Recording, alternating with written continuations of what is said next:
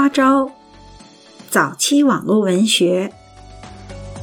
今天呢，我们有幸请到了明红，他是花招的创始人之一，而且是唯一的一位一直坚持到最后的花招的编辑。今天呢，他给我们回顾一下当年花招作为早期网络文学的刊物之一，花招是怎么形成的。Hello，我是明红。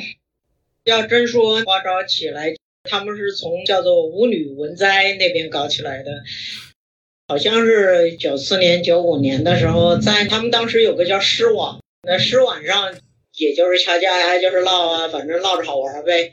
然后他们就每个人都把自己的诗集起来，想要出诗集啊，然后我们就觉得特搞笑。然后芳芳、我、红强，还有小佛、马兰呢，我们五个人也是不知道把什么乱七八糟的东西给弄在一起，像打油诗啊或者什么的，弄在一起就弄个舞女文摘。后来就干脆就变成一个编辑部去搞个东西。小佛后来他去那纪元做主编，就是公的搞了一个报纸叫纪元。他因为是曾经在花招里面度过年的编辑，大家都知道他。马兰不知道你们还记得不记得？他后来就是去跟着那帮搞民运的人，一天到晚就去搞民运，什么像呃财林啊什么的，都当时在纽约的时候都在他们家住过，呃，然后反正他非常非常积极。最初的五个人，小佛去工了，马兰去搞民运了，芳芳去世了，洪强不知道干什么去了。我反正还在这里，那跟大家一起坚持的感叹，时间真是过得快。陆那个鬼人就不知道死哪去了。我看是最后一次有他的消息是差不多一四年，大概是那个时候就再没他消息了，不知道他干嘛去了。李宇春追成什么样的也不知道。还有一个人，我想起来的，年波。不知道你们还记不记得年波？本来在花招里可能很短暂的待了一会儿，至于现在在哪里就不知道。他后来也就不再上网。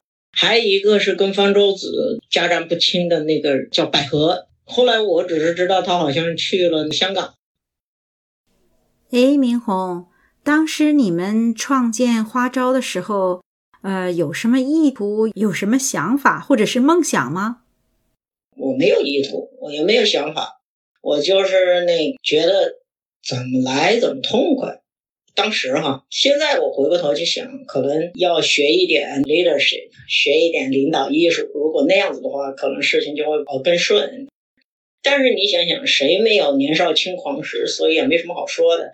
那段经历对我现在就是说做很多事情都会有一个启发，或者说是算是学了这么一个功课。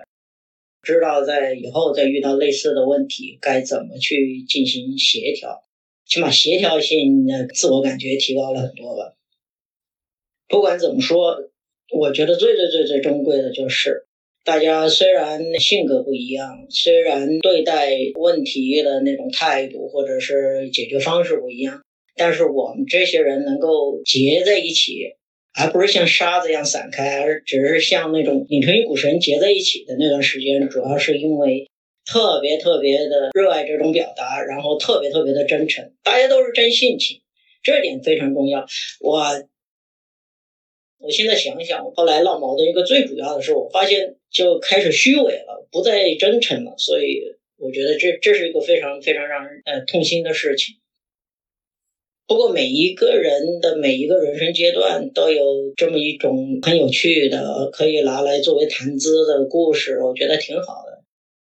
你看我们那一段时间算是嗯折腾了五年吧，五年可以被我们现在二十多年以后还在说，那就说明那五年还是挺开心、挺有意义的。再接下去的二十多年。希望每一个人还有各自可以在比花招更有谈资的、更有说头的东西呃发生，我觉得那就更好。